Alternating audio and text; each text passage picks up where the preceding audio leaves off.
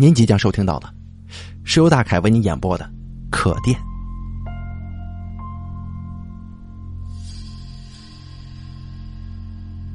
天将要黑下来的时候，我迎着晚霞，来到一个古老的村庄。村庄不大，二百来户人家的样子吧。此时正值初夏，枝叶繁茂，村庄显得格外热闹。村外。是一片片茁壮的麦田，空气当中不时有风刮过，到处都洋溢着清鲜的麦香。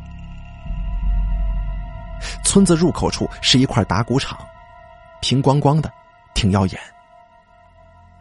靠近村子的一端，摆放有一棵硕大的石碾，石碾旁边此时站着一个四十岁光景的女人。腰间围着一条陈旧不堪的麻布，头上包着一条白巾。十年此时正在工作，推动他的是一只蒙面的驴子。女人的任务是时不时的跟在驴子后面，伸手将碾出盘外的粮食往里扶一扶。哎，大嫂，大嫂，你好啊！我打着招呼走过去。顺手将身上的行李包取下来，擦一把汗，当做垫子放在屁股下面。我觉得自己总算是完成了当天的任务，找到了一个可以过夜的地方，心情轻松愉快，这种舒适的感觉一览无余的写在脸上。中年女人停止工作，惊讶的看着我，不知所措。显然，我的话，他还没有反应过来，只是惊讶的盯向我。驴子在一旁似乎也有所警觉，速度放慢了。你，你你好啊！为了表示出热情与友好，我又重复了一遍。对方仍然是一副忐忑不安的表情，一言不发。这个时候。旁边走过来一个十三四岁的小姑娘，看情形，是他的女儿。向我摆摆手，他说道：“你不用跟他说话，他是听不到的。”说着，他飞快的做了个手势，用手指轻轻的点了一下自己的耳朵，随后扭过头去，把手里拎着的一只盛粮食的口袋放在碾盘上面。丢下我，用熟练的手势跟中年女人交谈起来。哦，原来对方是个哑巴。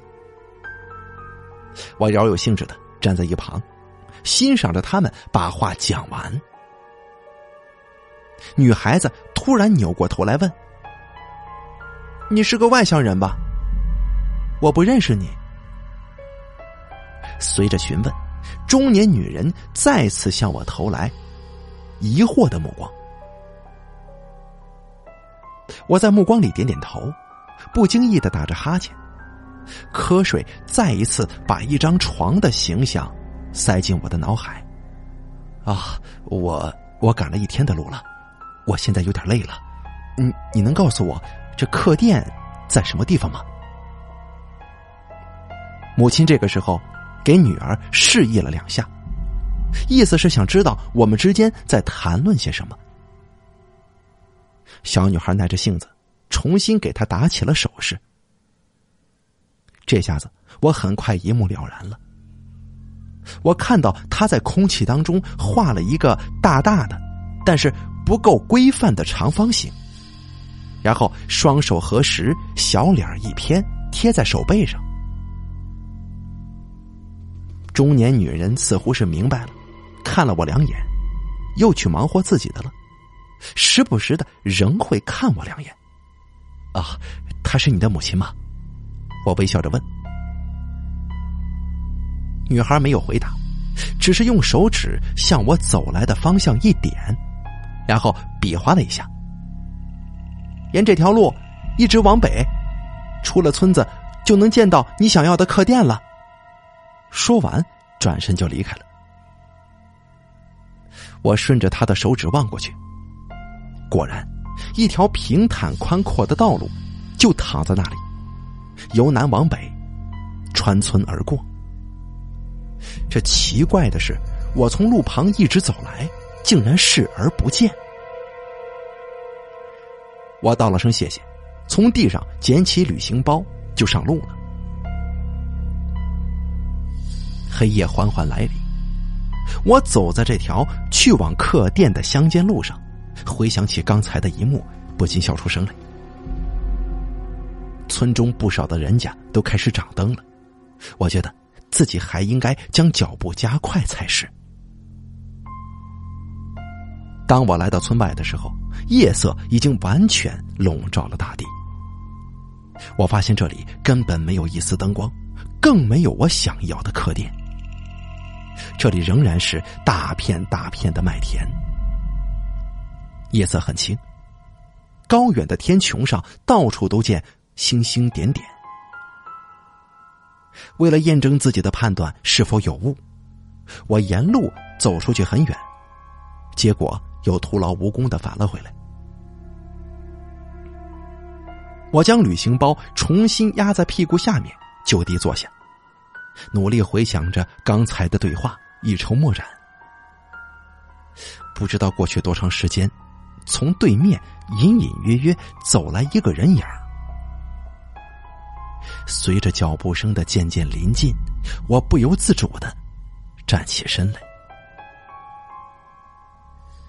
借着微弱的夜光，隐约可以看出是一个中年男子的轮廓，肩膀上。扛着铁锹，仿佛是刚刚从田间忙完了，要回家。我主动搭讪，手里拎着旅行包，说着话迎上前去。对方吓了一跳，他如同雕塑一般站在对面，小心翼翼的问：“你，你是什么人？”接着，他将肩膀上的铁锹除下来，随时打算摆出防御的架势。我坐着解释，讲了一些自己的情况。我告诉他，在他面前站着的只不过是一个普通的路人，问他客店在哪里。对方的警戒放松下来，听我把话讲完，迟疑了一下，用惊异的口吻反问道：“客店？客店就在你来时的路上，在村口那边，你没看到吗？”这语气里，仿佛这明明该是尽人皆知的事情，而我似乎在有意开着一个愚蠢透顶的玩笑。我同样带着疑惑回想了一下，印象当中确实没有任何关于客店的记忆。况且，如果真是这样，那我又何必来到这里呢？这事实恰恰与之相反。我明明又是经人指引才寻觅到这个地方的，这事情越来越让人琢磨不透。我犹豫着，一头雾水，将刚才所发生的事情复述了一遍。不料，对方听我的诉说，脸上逐渐出现出一副惊惧的神色。虽然当时光线很暗，但是这一点。我还是感觉出来了，气氛顿时不寒而栗。不等我的讲述结束，对方就情绪激动的纠正了其中以下两个错误：第一，我刚才所提到的母女两个确有其人，但事实上情况正好与我相见到的相反。做母亲的一切正常。与我谈话的女儿，却生来便是聋哑残疾。另外，据他讲，在这里从没有听说过村南入口处有过什么打谷场，更别提十年的事情。也就是说，我不久前所亲身经历的事情，在他看来简直荒谬透顶。你你说什么？我同样无比震惊的站在原地，从对方的口气里可以判断出他没撒谎，因为他的吃惊程度远不亚于我。等到我开始对对方产生警觉的时候，他已经结束对话，悄无声息的绕到一旁，向相反的方向走。这一次，他的铁锹不再是扛在肩上，而是选择提在手中。我看着他渐渐走远，一步步的融入在夜色里。默然伫立良久，终于我发现一切于事无补。客店的事实并不会因为我的继续守望而会出现。突然想起刚才的对话，无可奈何，但又别无选择的，沿着原路折返回去。这次情形大大出乎我的意料，我几乎不能相信自己的眼睛。我重新回到村口，也就是黄昏的时候踩过的土地上。这里出人意料的，再不存一块平光光的打谷场，十年同样，也只是属于记忆。那个中年男子对我说的话开始应验了。我不禁担心，母女两个人的身份是否也进行了互换呢？这一点还不能得到肯定。之所以这样想，还因为另一个事实，就是眼下客店并没有如他所说出现在我的视野呀。我四处看，最后发现旁边不知何时。多了一排校舍，孩子们早已回家了吧？我拖着疲惫与无奈，首先想到，如此，这里也不失为一个过夜的理想场所呀。然后我信步就走了过去，铁栅栏虚掩着，一推即开，从其中一间屋子里透出灯光。我一路揣摩着对方的身份，想象着他是否愿意让我借宿一夜。这个时候，我想起了自己的旅行包。啊，实在不行的话，我就付钱给他。这样一来，我心里就安然了许多。要说起来，钱这玩意儿确实是好，它就像是一个万能的等号。即使等号两旁的事物再风马牛不相及，再不合乎逻辑，他仍然能够做到妙手回春，使两者奇迹般的握手言和。我打定主意，来到院子中间。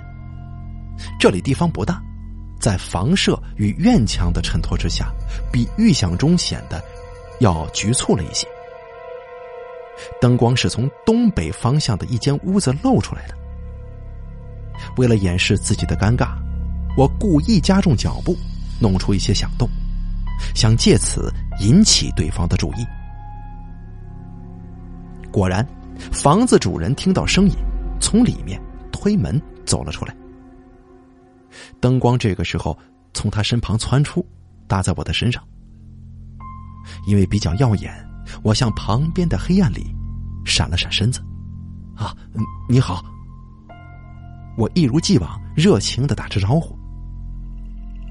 经验告诉我，对于一位旅客来讲，必要的客套与充足的金钱是一样重要的，两者必不可少。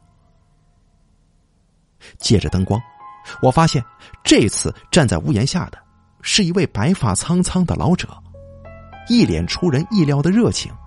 微笑，趴在皱纹上。按照预先的计划，我主动将自己的情况介绍了一遍，然后很巧妙的谈到了自己目前的处境，以及来这里的目的。我说道：“啊，眼下我需要一家客店，但是天已经很晚了，我就跟个瞎子一样四处碰壁，最终毫无结果。”哈，只得投奔到此。呃，如果方便的话，我是说如果，呃，如果您愿意，我希望在这里打扰一夜，啊。说到这里，见对方仍然一脸笑容，我拍了拍自己的旅行包，补充道：“哎，如果可以，我愿意照价付钱的。”老人津津有味的听我把话讲完，然后哈哈大笑，用一种异样的口吻说道：“先生，这里本来就是一家客店呢。”听完他的回答，我将信将疑的打量起四周的屋舍来。经他一说，这真的有了一番旅店的模样，而且越是细心辨认，就越像。最后终于确信无疑。不论是从布局还是建筑风格上来看，这都充分说明这里原本就是一家旅店，而并非是学校。与自己一路风尘仆仆所经历过的一样，我高兴的打起口哨，把旅行包用力的甩在肩上。经过一波三折，我终于还是来到了自己想要的地方。看来这中年男子在这一点上并没有说谎，但是打鼓场十年。跟母女两个人的事实，还是引起了我的浓厚兴趣。为了再次证明他的话是否有误，我特意将自己黄昏以来所见所闻向他叙述了一遍。老人眯着双眼，照例津津有味的听我把话说完。看样子，他似乎在欣赏一个十分有趣的故事。再次为我讲述的，哈哈大笑起来，最后说：“ 先生啊，真有意思。我在这个地方生活了一辈子，我还从来没见过你所说的这三个人的模样呢。”说着，他的手不经意的在空中这么一划，仿佛刚才的三个人就真的。被他划掉了一样。